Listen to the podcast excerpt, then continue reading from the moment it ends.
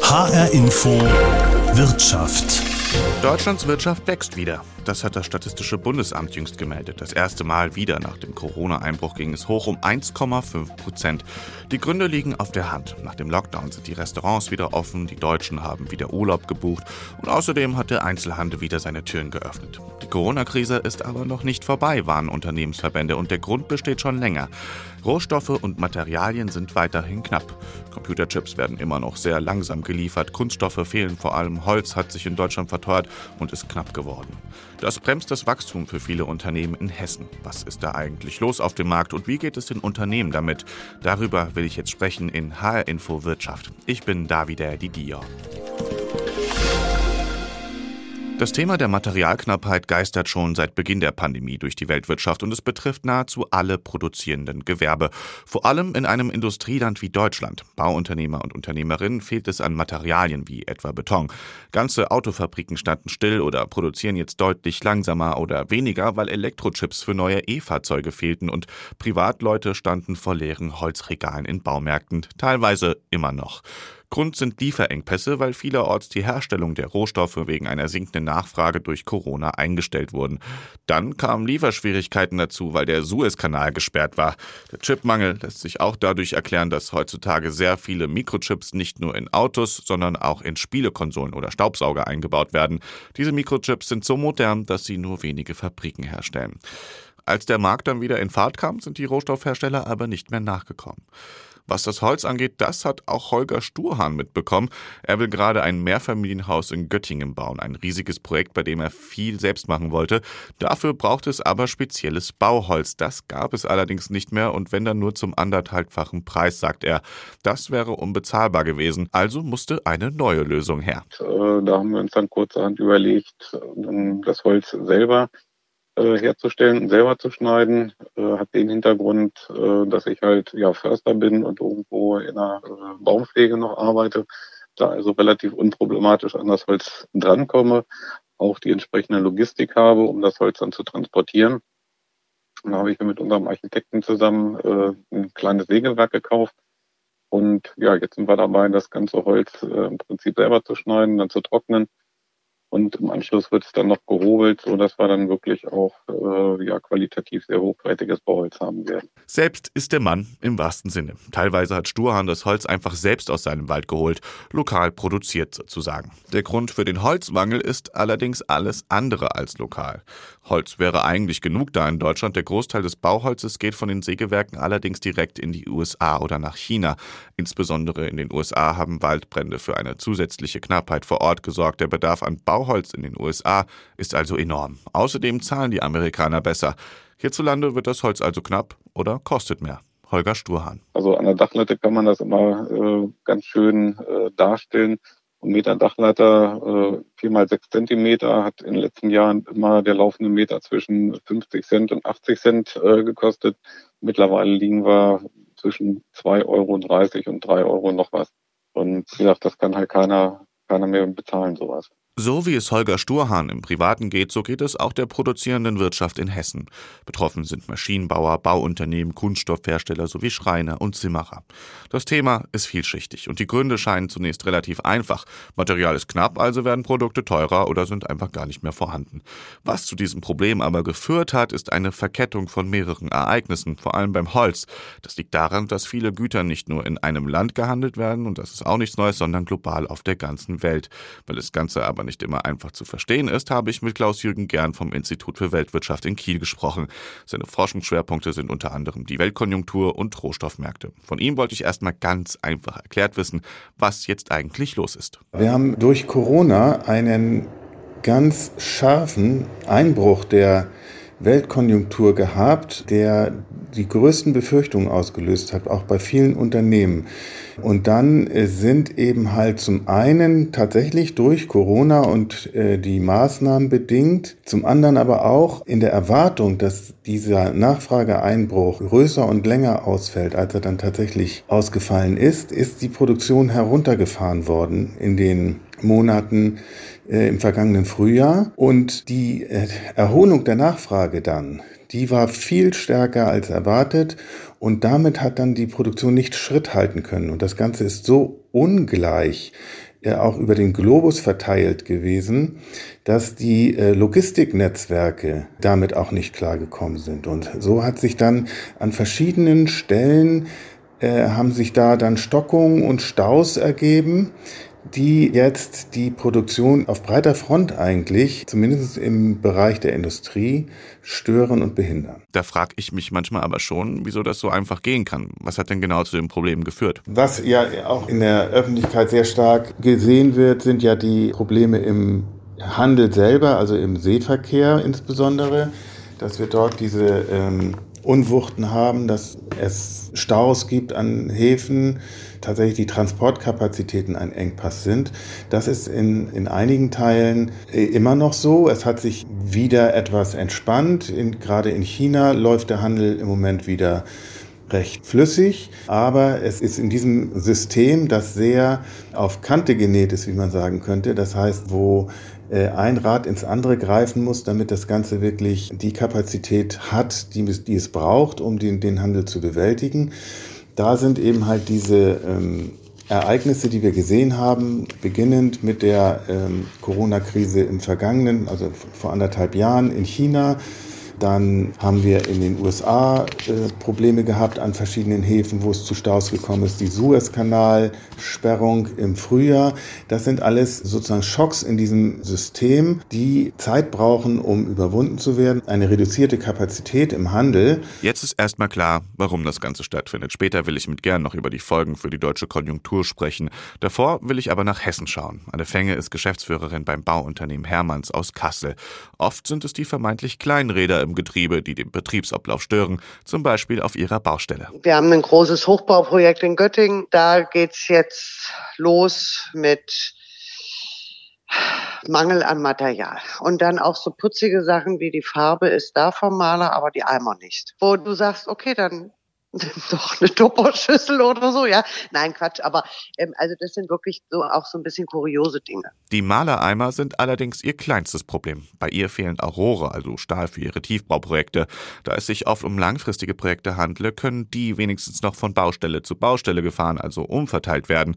Zusätzlich zu den Belastungen der Corona-Pandemie kam es durch die Lieferausfälle also auch zu Verzögerungen im Bau. Das ist schon bedenklich, ne? Gerade bei, bei Projekten, die du, die lange laufen, die wir vielleicht im Frühjahr kalkuliert haben und dann den Zuschlag bekommen haben und die dann bis Ende 22 laufen. Das ist ja nicht ungewöhnlich in unserer Branche. Und ähm, dann sitzt du da, da musst du möglichst früh einen Weg finden, wie du diese Kosten irgendwie kompensierst, beziehungsweise mit deinem Auftraggeber da eine Einigung findest. Das stellt die Branche vor schwierige Situationen. Auftraggeberinnen sind häufig die Kommunen. Ich kann das denen jetzt auch noch nicht mal so richtig zum Vorwurf machen. Die haben natürlich ein Budget für irgendein Bauvorhaben, das ist eingeplant, das sind Steuergelder, da müssen die sich dran halten.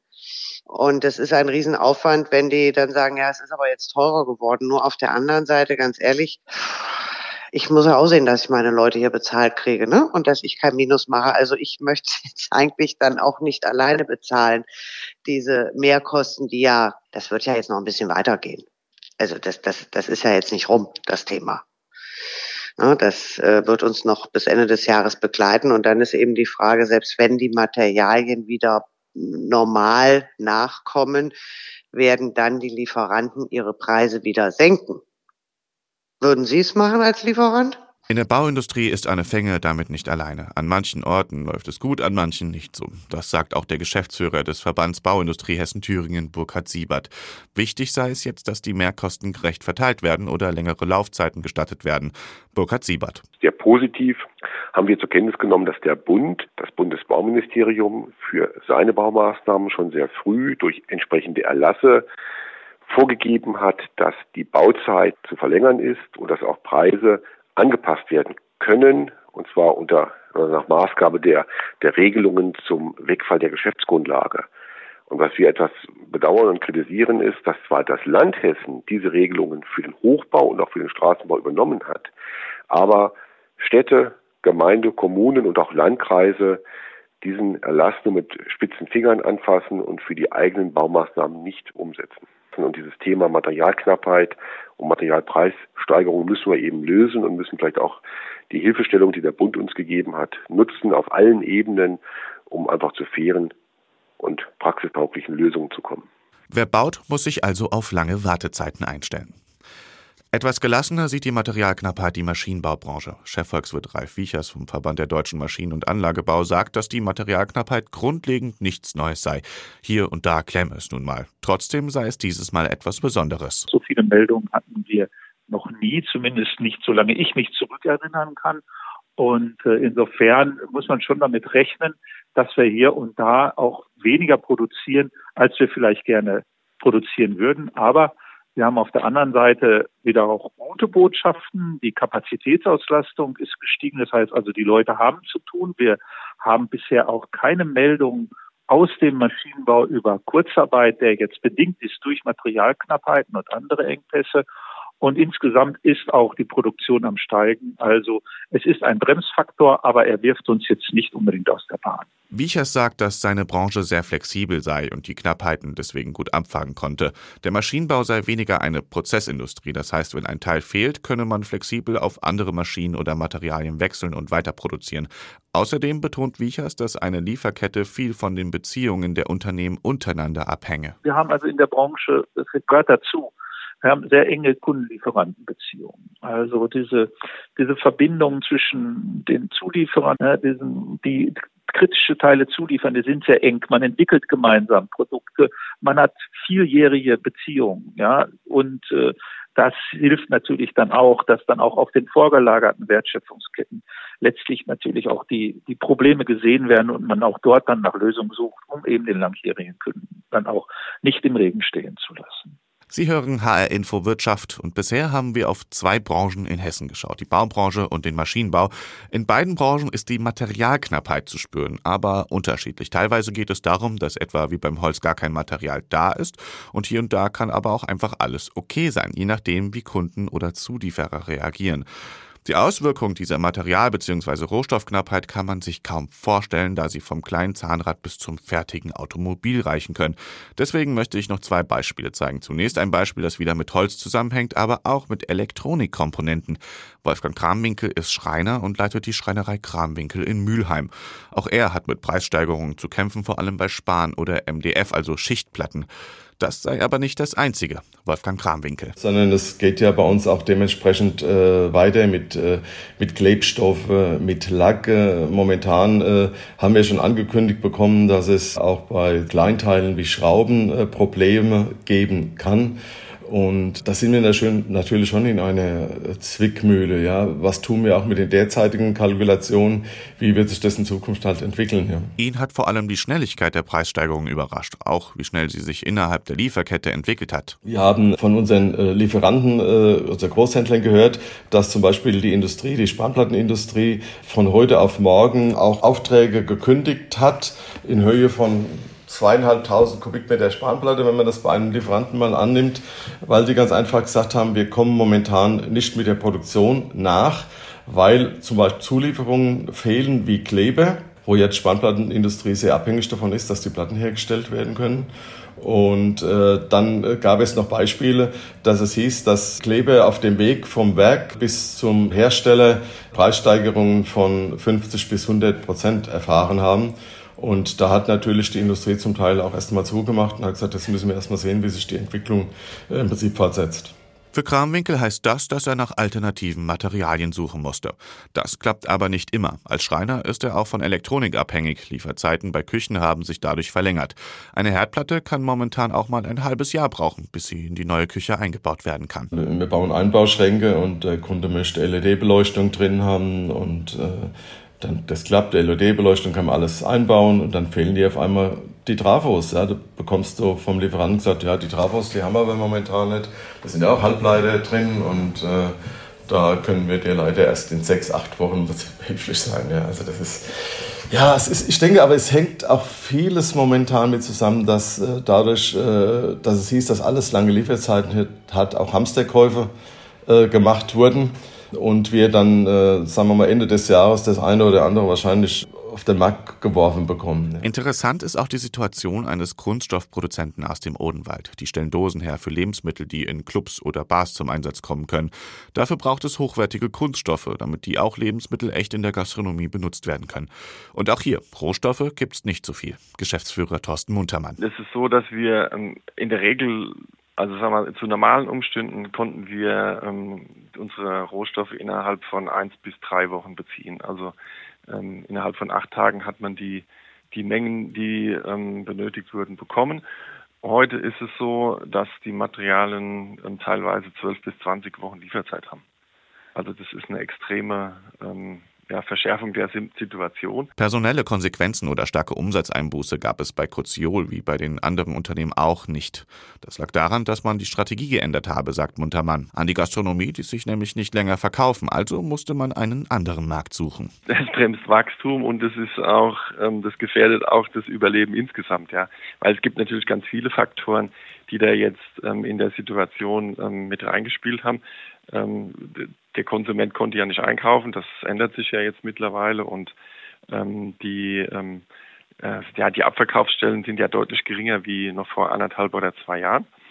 Und ähm, ja, deswegen müssen wir auch, und das machen wir auch, unsere, unsere Vertriebsstrategie dahingehend ändern, dass wir eben dahin gehen, wo die, die Menschen einkaufen können. Und das ist eben primär in, in ähm, LEH, also im, Lebensmitteleinzelhandel, in Drogerien, ja, in, in großen Supermärkten.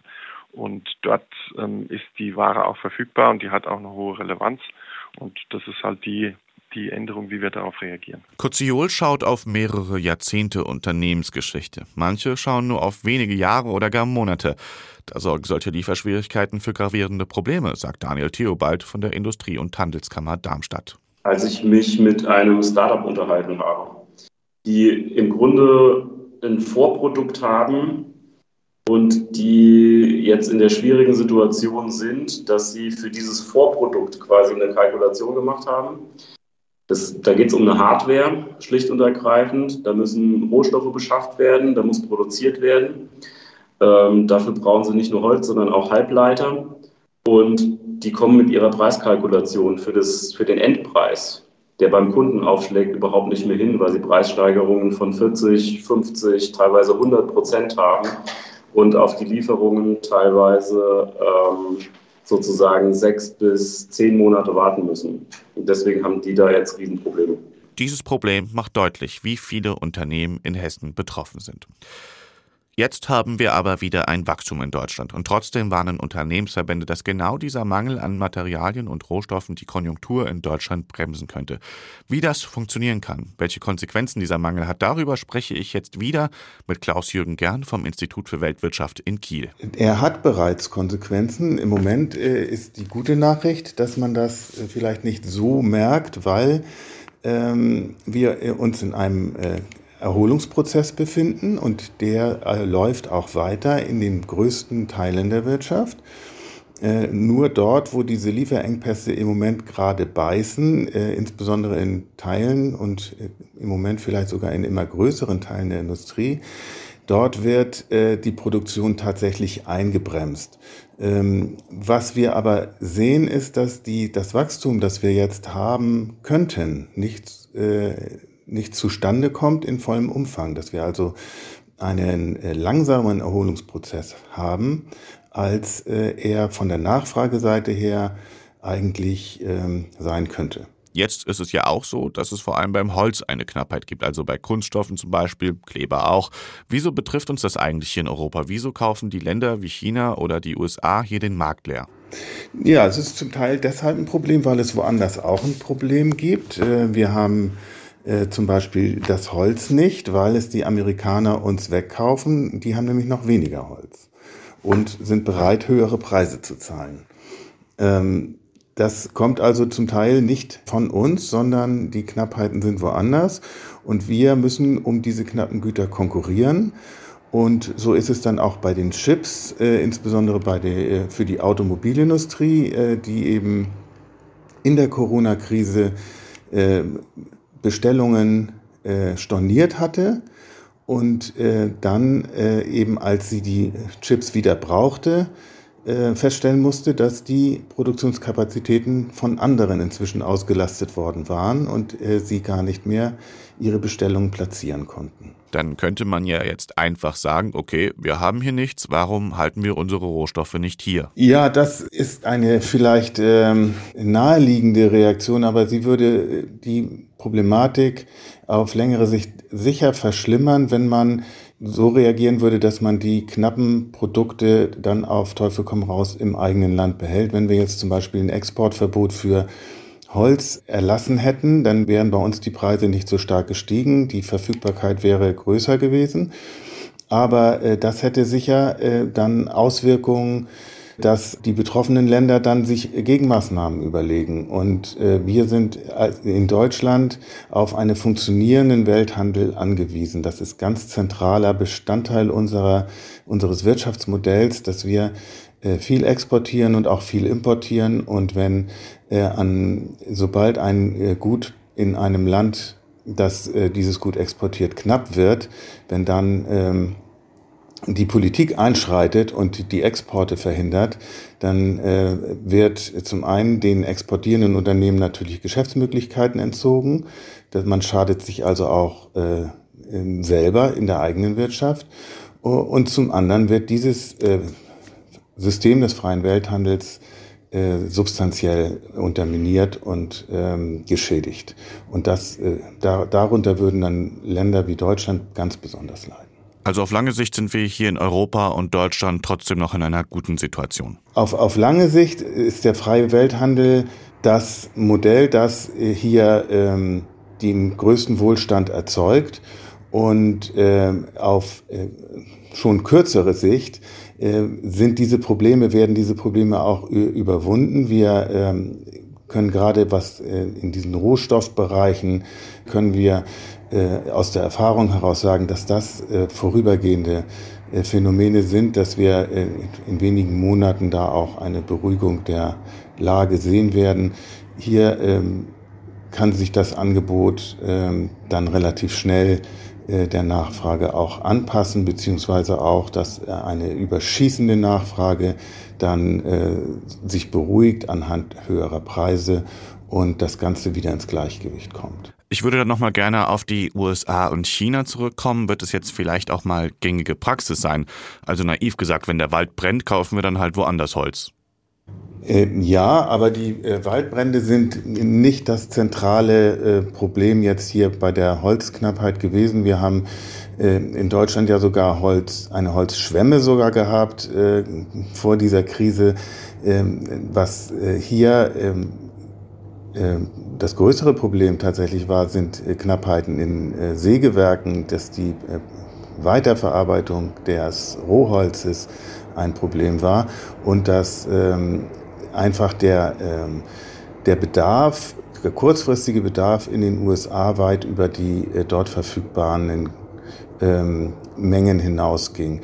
Das sind kurzzeitige ähm, Spannungen zwischen Angebot und Nachfrage, die sich dann eben halt über den Markt und über den Preis und äh, auch mit Hilfe von Exporten und Importen ähm, ausgleichen. Wie lange wird denn diese Materialknappheit noch dauern? Ja, die ähm, gegenwärtigen Meldungen machen einen eigentlich nicht äh, so optimistisch, dass das sehr schnell geht.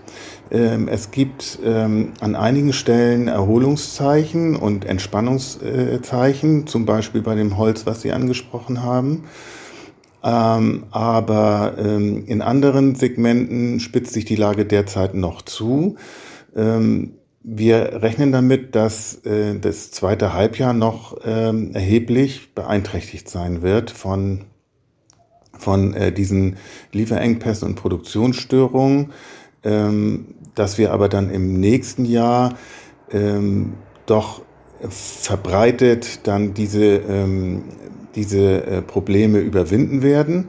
Und dann wird auch einiges an Produktion nachgeholt werden können, was wir jetzt äh, in diesen Monaten äh, nicht äh, erzeugen können. Das kommt dann im nächsten Jahr. Insofern sind das auch keine dauerhaften Verluste sagt Klaus-Jürgen Gern vom Institut für Weltwirtschaft. Mit ihm habe ich vor der Sendung über die Folgen der Materialknappheit gesprochen. Der Materialmangel wird uns in Hessen, aber auch in der ganzen Welt noch eine ganze Weile begleiten. Momentan sieht es noch so aus, als würden die Unternehmen hierzulande noch einigermaßen damit zurechtkommen. Wer seine Gartenhütte aber dieses Jahr bauen wollte, der muss sich wegen Corona und dem Weltmarkt eventuell trotzdem bis zum nächsten Jahr damit gedulden. Das war HR Info Wirtschaft. Ich bin David Didier. Die ganze Sendung gibt's als Podcast im Internet auf hrinforadio.de und in der ARD Audiothek.